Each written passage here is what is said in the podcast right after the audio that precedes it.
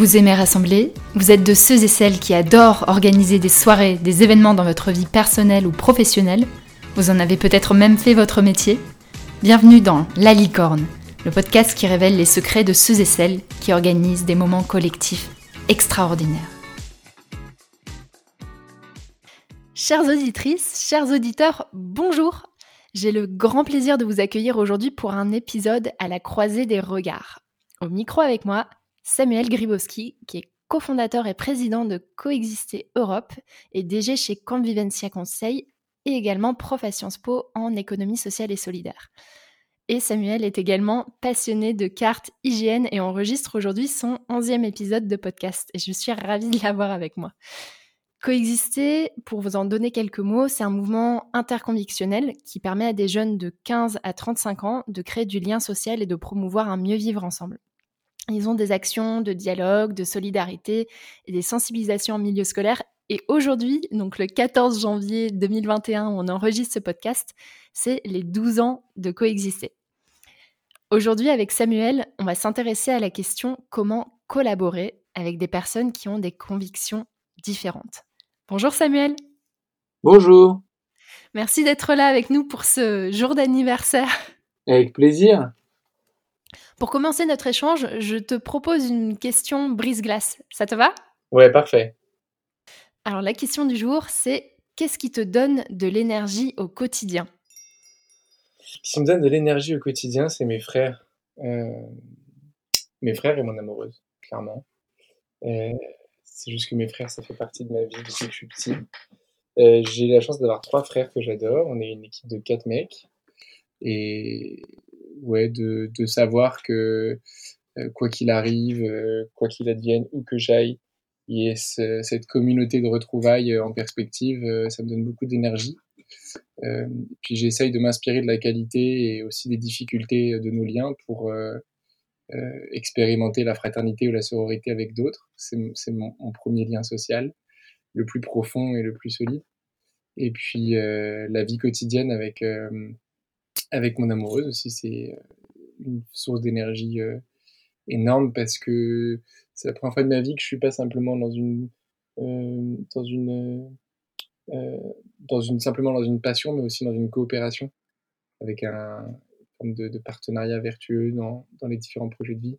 Et ça, ça donne énormément d'énergie parce qu'on sent co-contributeur des engagements de l'un et de l'autre. Ça, c'est hyper stimulant. Je le souhaite à, chacun et chacune. C'est un, beau souhait pour l'année qui, qui arrive. Le lien, le lien social, je pense qu'on n'a jamais autant eu besoin de ce lien social, alors différemment, sous d'autres types de formats, mais merci pour ce vœu. Avec plaisir. Je te propose qu'on rentre dans le cœur du sujet. Donc aujourd'hui, on va parler de comment collaborer avec des personnes qui ont des convictions différentes. Et pour poser le contexte, pour... j'avais déjà envie de te, demander, pour toi, qu'est-ce qui fait qu'une collaboration marche pour toi, ta vision personnelle de la collaboration? Pour moi, une collaboration, elle marche quand on est conscient avec nos deux yeux, d'un côté de ce qui nous unit et d'un autre côté ce qui nous distingue. Et de comprendre que c'est pas l'un ou l'autre, mais l'un et l'autre qui compte. Il n'y a pas de collaboration vertueuse. Pour moi si on ne comprend pas les, les éléments qui, euh, qui nous rassemblent, nous fédèrent, et euh, les, les, éléments contraires qui nous singularisent, qui nous mettent en altérité par rapport à l'autre. Et ça, c'est très important parce que je constate qu'on a souvent tendance à chercher que l'un ou que l'autre. Mmh. Euh, j'ai été confronté à des collectifs où on est vraiment obsédé par le commun, qu'est-ce qu'on partage, quelle valeur, euh, quel projet, quel principe, etc. Et d'autres, au contraire, où euh, ah, ça manque de diversité, euh, qu'est-ce qui nous différencie, nos expériences, en fait, les deux sont fondamentales.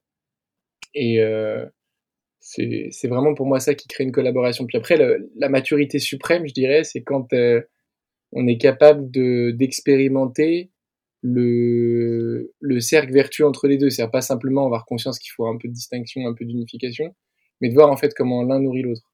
C'est-à-dire mmh. les, les valeurs euh, ou les, les, principes ou les projets qu'on partage, en fait, rendent possible et soutenable le fait qu'on ait des convictions différentes. Et on a tous des convictions différentes. Et euh, ces convictions différentes, quand elles sont mises au service de commun, quels qu'ils soient, projets, valeurs, ils sont renforcés par des patrimoines euh, pluriels. Et donc, ça leur donne vachement plus de crédit.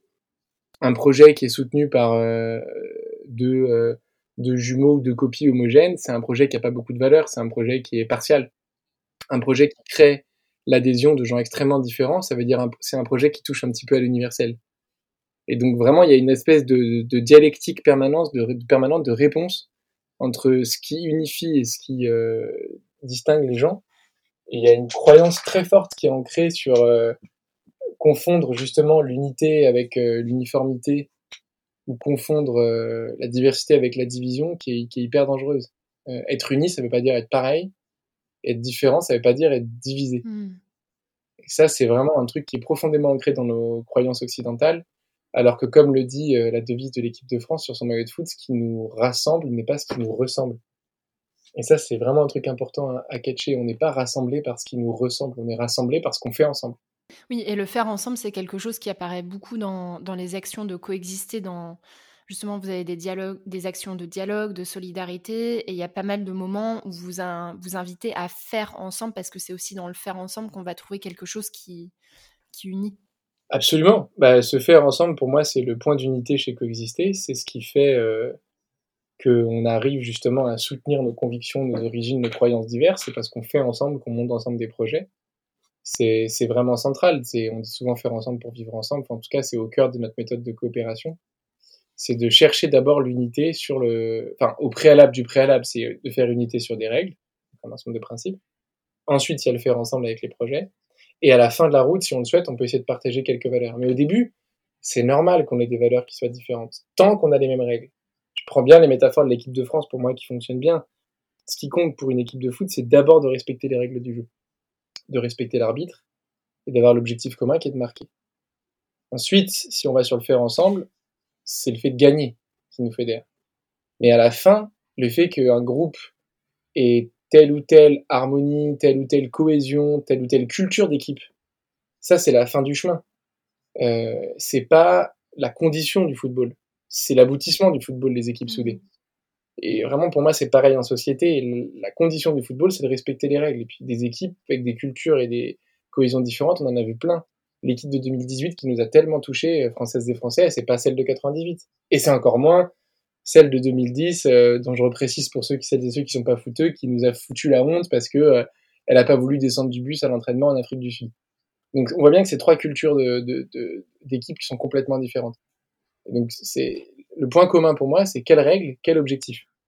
Et je, reviens sur une distinction qui me paraît très importante dans ce que tu dis, qui est la différence entre les règles et les valeurs. Alors, de ce que je comprends, euh, pour toi, c'est plus important de d'abord préciser des règles de vivre ensemble, de travailler ensemble, et de peut-être laisser plus de liberté, d'individualité sur les valeurs, ou est-ce qu'il faut aussi définir des valeurs d'équipe? On peut définir des valeurs d'équipe, simplement c'est à l'équipe de le faire. C'est pas à celles et ceux qui ont une position euh, centrale, autoritaire sur un groupe. Typiquement, pour moi, c'est pas à l'arbitre ou à la FIFA d'imposer des valeurs. C'est aux membres de l'équipe. Donc, éventuellement, à mmh. l'entraîneur qui est un peu le douzième homme. Mais ça, c'est très important pour moi en société aussi. C'est comme ça que ça fonctionne. On peut pas imposer à une société d'avoir telle valeur. Les sociétés, elles se construisent par elles-mêmes, de manière libre et spontanée. Par contre, pour vivre ensemble, ce qui est fondamental, c'est que la société peut imposer, enfin, l'État peut imposer à la société des règles. Quelles règles on respecte? Quel ensemble de droits et de devoirs? Ça, ça fait un corps social. Mais ces valeurs-là, ensuite, on les, on les explore. Et puis, il peut y avoir des sous-groupes de valeurs, c'est pas gênant. On peut imaginer qu'on partage des projets avec des gens qui n'ont pas les mêmes valeurs. Euh, et puis, il y a des valeurs qu'on partage, des valeurs qu'on partage pas. Euh, ce qui est beau dans la valeur, c'est qu'elle est fluctuante. Si on parle concrètement, euh, l'empathie, c'est une valeur très importante. La bienveillance aussi, le respect, l'écoute, l'ouverture. On peut pas exiger de tout le monde d'avoir ces valeurs, c'est pas possible. C'est celles et ceux qui ont ces forces-là, ces valeurs, peuvent se retrouver avec celles et ceux qui ont les mêmes. Mais pour faire société, c'est pas ces valeurs-là qui nous, qui nous rassemblent. Ce qui nous rassemble, c'est qu'on a les mêmes règles, les mêmes principes. Société qui est basée sur la liberté, sur l'égalité, sur la fraternité, ça, c'est des principes. Et puis on a des objectifs à construire. C'est peut-être ce qui manque un peu d'ailleurs aujourd'hui en France. C'est quoi nos objectifs? Est-ce que c'est de construire une société résiliente au changement climatique? Est-ce que c'est de prévoir l'immigration de masse? Est-ce que c'est de gagner un peu plus d'égalité pour que notre promesse républicaine ce soit l'égalité réelle? Est-ce que c'est de répondre euh, aux revendications de la rue et des marches? Voilà, ça, ça c'est des projets de société qui manquent un peu, parce qu'aujourd'hui, les projets de société, ils sont très fragmentés par les propositions idéologiques. Donc on manque d'un projet commun qui transcende nos appartenances. Ça, c'est un, un vrai problème. Merci pour cette distinction qui était hum, importante, importante pour moi. En facilitation, on parle beaucoup de, des valeurs qui réunissent, donc ça me donne un, un très bel éclairage complémentaire. Je te propose maintenant qu'on rentre dans l'histoire d'un moment extraordinaire que tu as vécu dans ton équipe. Donc je te laisse nous raconter l'histoire de ce qui s'est passé pour vous euh, autour des événements de Charlie Hebdo. Oui, c'est vrai, le matin bah, du 7 janvier 2015, euh, j'étais en Autolib, euh, je allé à l'ambassade américaine chercher un visa pour aller passer un mois aux États-Unis. et je, me souviens donc de, du journal qui a passé l'information selon laquelle les locaux de Charlie Hebdo avaient été attaqués et qu'ils étaient tous morts. Et quand je suis rentré au bureau, euh, on a vu le, le, message sortir, quoi. Je suis Charlie, qui devenait un peu un mot d'ordre et qui, moi, me convenait très bien. J'ai toujours adoré Charlie Hebdo. Je me suis toujours euh, vachement reconnu dans, dans, leur façon de faire de l'humour, dans leur façon d'attaquer toutes les religions, toutes les pensées, de s'attaquer bah, aux, dominants, aux puissants. Et, euh, et j'étais, extrêmement peiné, extrêmement touché. Je me suis dit, putain, connard, enfin, désolé, mais j'avais forcément la haine, quoi. Et donc je me suis dit, on va se rallier au mot d'ordre. Et puis là, c'est vrai qu'il y a un certain nombre de personnes chez, chez Coexister, en particulier musulmans, mais pas que, hein, euh, qui m'ont dit non, moi je peux pas euh, afficher ce, ce mot d'ordre, déjà parce que euh, l'injonction euh, à être Charlie ne me, convient pas, et en plus, je, je veux tout à fait être solidaire et condamner l'attentat, mais je, je, je préférais qu'on soit dans un nous et qu'on aille plus loin que euh, que, Charlie, qu'on parle de la société française dans son ensemble, quoi. Et puis surtout qu'après, il y a eu l'hypercachère euh, dans les heures qui ont suivi, etc. Donc, euh, j'ai entendu des juifs aussi qui nous disaient Je suis Charlie, ça met le zoom sur euh, un truc et pas sur, sur le reste. Donc, moi, j'ai entendu cet appel et donc on a décidé de ne pas utiliser Je suis Charlie. On a d'abord, début 2015, on a choisi Nous sommes ensemble et puis ça a glissé en plus court pour des raisons de hashtag au mois de novembre avec le Bataclan sur Nous sommes unis. Et j'ai entendu cette, euh, cet appel euh, profondément parce que hum, je sais que ça a choqué beaucoup de Français qui aient des réticences à dire je suis Charlie. Mais en fait, c'est ça aussi faire société, c'est d'accepter qu'on a différentes perspectives. Je crois pas que les personnes qui aient souhaité utiliser un autre mot d'ordre que Charlie soient contre Charlie et encore moins se réjouissent de l'attentat. Moi, ce qui m'a touché dans cet épisode, c'est que les gens aient le courage de dire c'est pas un mot d'ordre qui, qui, me convient et c'est pas un mot d'ordre qui va rassembler les gens que je représente. Je suis plus à l'aise avec un nous, avec un uni, euh, et d'aller manifester mon soutien à Charlie Hebdo, euh, bah, le fameux 11 janvier, la plus grosse manif de l'histoire contemporaine. Euh, on était 4 millions en République, euh, enfin en France plutôt, et 2 millions en République. Je, je comprends très bien euh, ce qui s'est passé ce, ce jour-là dans, dans, la tête des uns et des autres. Et ça a vraiment été un moment transformateur pour moi d'expérience justement de unité et diversité. Quoi. On était d'accord sur le fait qu'il y avait une condamnation à faire. Fallait rassembler nos énergies aussi pour apporter un soutien, défendre la liberté d'expression, la caricature mais que euh, le mot d'ordre n'était pas forcément celui-là et qu'il fallait respecter cette, euh, cette sensibilité. Et depuis, moi, j'ai appris à vivre avec ce, cet appel-là. Je, je, me sens toujours personnellement Charlie parce que même en tant que chrétien, j'ai jamais été heurté par les caricatures qui mettent en, scène des chrétiens ou, Jésus ou, ou, le pape. J'ai toujours trouvé que c'était un, un, trait d'esprit qui nous apportait beaucoup de fraîcheur. Mais je sais qu'il y en a d'autres pour qui Charlie Hebdo est une cause de, de blessure. Et je respecte ça aussi. Et concrètement, comment est-ce que ça s'est passé dans votre équipe? Est-ce que vous avez dû tous vous réunir en fait pour aller au, bout du sujet, prendre une décision collective? Com Comment ça s'est passé dans le dans ces premières heures? J'ai couru au bureau à l'époque. J'étais, c'était ma première année comme salarié. Je suis passé salarié en septembre 14, donc euh, janvier 15, c'est ma première année salarié. J'ai couru au bureau pour essayer de de de, de voilà de, de, comprendre la prise de position. On a appelé pas mal de bénévoles. Déjà, j'ai été très choqué parce que c'est la plupart des salariés qui m'ont dit euh, fin de non recevoir pour un communiqué. Je suis Charlie. Et donc euh, j'étais un peu sur le sur le cul pour parler franchement parce que je m'y attendais pas. Donc on a invité les bénévoles, les élus dirigeants aussi.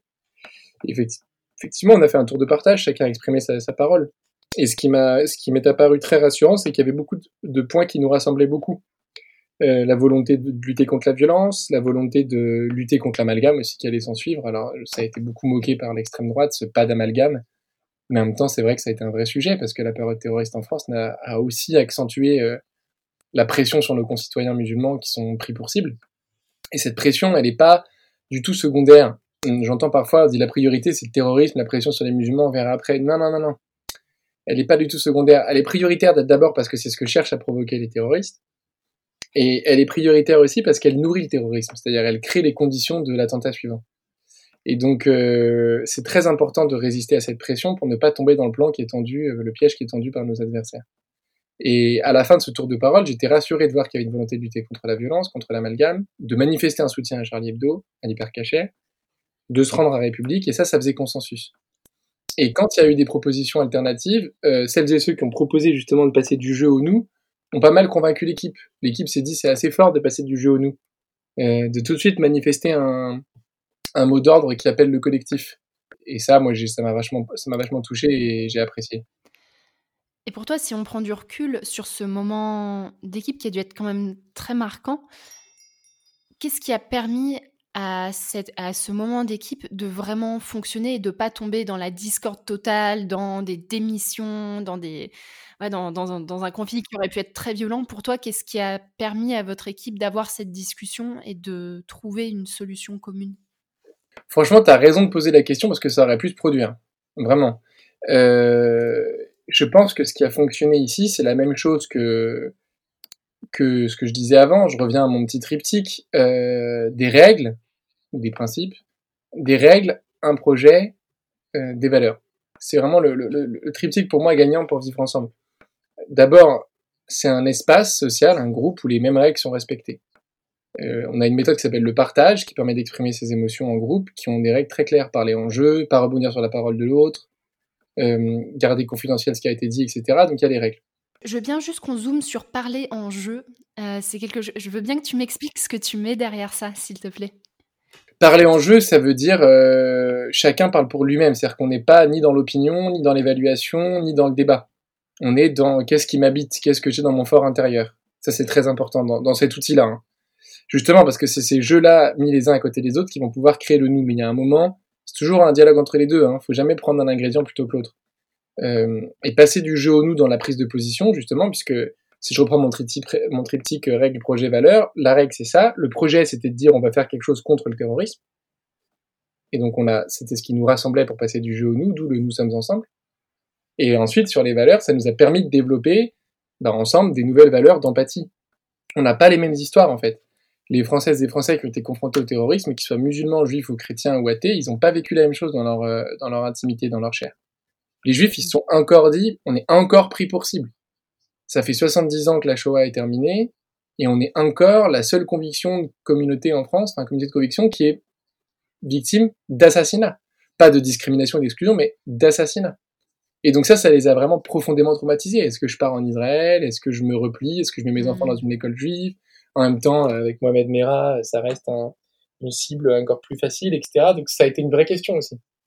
Et puis, euh, pour les musulmans, c'est toujours la peur que ça retombe sur eux au niveau discriminatoire, et c'est ce qui s'est produit. Euh, en fonction de comment est-ce qu'on se considère athée, c'est pas la même histoire non plus. Donc euh, chacun a vécu dans son histoire un rapport différent à cet événement, et ça c'est important de le concevoir. Oui, et de parler en jeu, ça permet de prendre en compte cette individualité avant d'aller vers quelque chose de collectif, c'est important de, ouais, de reconnaître ce qui se passe pour chacun. Exactement. Mmh. Exactement. Dans, dans, les personnes qui nous écoutent, on a mmh, peut-être des personnes qui collaborent avec des personnes de, de convictions différentes et peut-être pas du tout. Je ne sais pas qui sont exactement chacun et chacune des auditeurs et des auditrices. Mais quel conseil aurais-tu envie de partager à des personnes, soit qui collaborent déjà avec des personnes différentes ou qui ont cette envie d'aller collaborer avec des personnes qui ont des convictions différentes? Moi, mon conseil pour collaborer avec des personnes différentes, c'est de dire ce qui nous distingue, de dire cette diversité, de la nommer, pas simplement la voir, la deviner ou la constater, mais vraiment que chacun puisse exprimer en quoi sa singularité, son histoire, son identité contribuent à un projet commun, toujours pour créer cet équilibre. Et je pense qu'on a une fausse pudeur parfois à ne pas dire ce qui nous distingue, à le supposer, et puis en plus on peut faire des mauvaises suppositions. Ce serait ça mon conseil euh, principal. On arrive doucement sur la fin de l'épisode. Alors, si les auditrices et les auditeurs ont envie de, soit de te retrouver toi ou de retrouver ce que Coexister fait, euh, comment, comment est-ce qu'on peut te retrouver? Eh ben, sur les réseaux sociaux, j'avoue, je suis assez actif sur euh, Facebook, Twitter, Instagram, LinkedIn. Euh, je pense que mes deux réseaux préférés, c'est quand même Twitter et LinkedIn. Twitter et Instagram, pardon. Twitter et Instagram, pas du tout pour les mêmes raisons. Alors, Twitter, c'est très politique pour moi, j'aime bien débattre j'ai pas peur de polémiquer parfois, c'est pas par euh, c'est pas par envie de créer du clivage, c'est aussi par envie de, de, polariser sur des bons sujets. Pour moi, il y a des sujets, c'est noir-blanc, quoi. Il y a des sujets où c'est gris, hein, beaucoup, mais il y a des sujets, c'est noir-blanc. Donc euh, voilà, je suis assez à l'aise avec euh, le débat politique. Et puis sur, sur Instagram, c'est beaucoup plus positif. C'est un réseau social qui est encore assez bienveillant, qui échappe à la vindique, qui est, je trouve, aux anathèmes. Ça fait du bien. Donc euh, voilà. On peut se retrouver facilement là-bas. Je suis très réactif en message privé aussi s'il y a besoin. Donc, euh, à bon entendeur. Merci. Bah, je mettrai tous les liens dans la description de, de l'épisode. Et je vous encourage aussi, donc tu as écrit un livre, Fraternité radicale, qui est paru en 2018. Tu as fait une conférence aussi TEDx qui est, que j'ai regardé ce matin, qui était exceptionnelle. Donc je mettrai tous les, tous les liens pour ceux qui ont envie de t'entendre plus sur euh, des sujets connexes ou, euh, ou un peu différents. Merci à toi.